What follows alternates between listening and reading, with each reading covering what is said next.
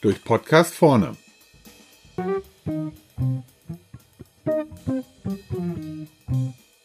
Heute Lieferanteneinbindung. Was sind die tollsten Ideen? Na klar, die eigenen. Nichts ist doch schöner, als einen Geistesblitz zu haben und diesen dann auch umzusetzen, ohne dass einer stört. Und was? Anderen zuhören? Nee, nee, mein Gehör ist so und so nicht so gut und ich habe viel Wichtigeres zu tun bei meiner Neuentwicklung. Wenn man hierfür ein nettes Bild sucht, dann könnte man zum Beispiel Daniel Düsentrieb nehmen, der im stillen Kämmerlein vor sich hin tüftelt und bitte nicht gestört werden will. Manche F&E-Abteilungen verhalten sich genau so. Bloß nichts von außen an mich heranlassen, was den gleichmäßigen Ablauf stört. Und erst recht nicht störende Lieferanten. Die wissen auch gar nicht, worum es geht. Dann frage ich, was wäre denn, wenn Sie es wüssten?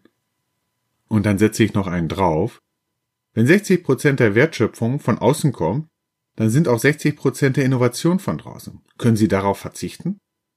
Da geht dem einen oder anderen Entwicklungsleiter schon mal der Puls, insbesondere wenn sie sich für eine Koryphäe auf ihrem Gebiet halten. Smarte Ingenieure hingegen erkennen aber das externe Potenzial und fragen nach, wie sie drankommen. Wenn Sie sagen, das will ich auch wissen, dann habe ich vielleicht für Sie ein paar Tipps. Erstens, keine neue Entwicklung mehr ohne den Einkauf. Wenn Lieferanten-Know-how eingebunden werden soll, dann muss von Tag 1 an auch die Schnittstelle nach außen hin eingeschaltet sein. Da ist dann der Einkauf gefordert. Seine Aufgabe ist es, neue Technologien mit einfließen zu lassen.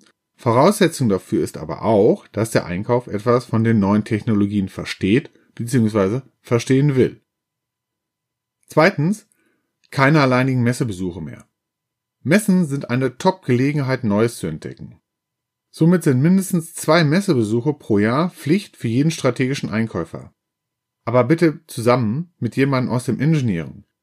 Wenn Sie zusammen das Neue entdecken, dann tun Sie später auch leichter, dieses im eigenen Unternehmen umzusetzen. Drittens. Abgleich der Technologie-Roadmap. Treffen Sie sich doch mal mit Ihren vier wichtigsten Top-Lieferanten und gleichen Sie mit diesen die Entwicklungsroadmap ab.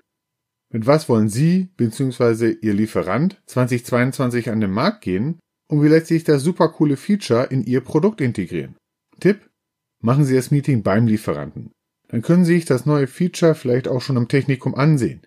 Nichts begeistert mehr, als wenn man etwas Neues sieht, was sich bewegt, pufft und knallt. Viertens, mach es besser als die Chinesen.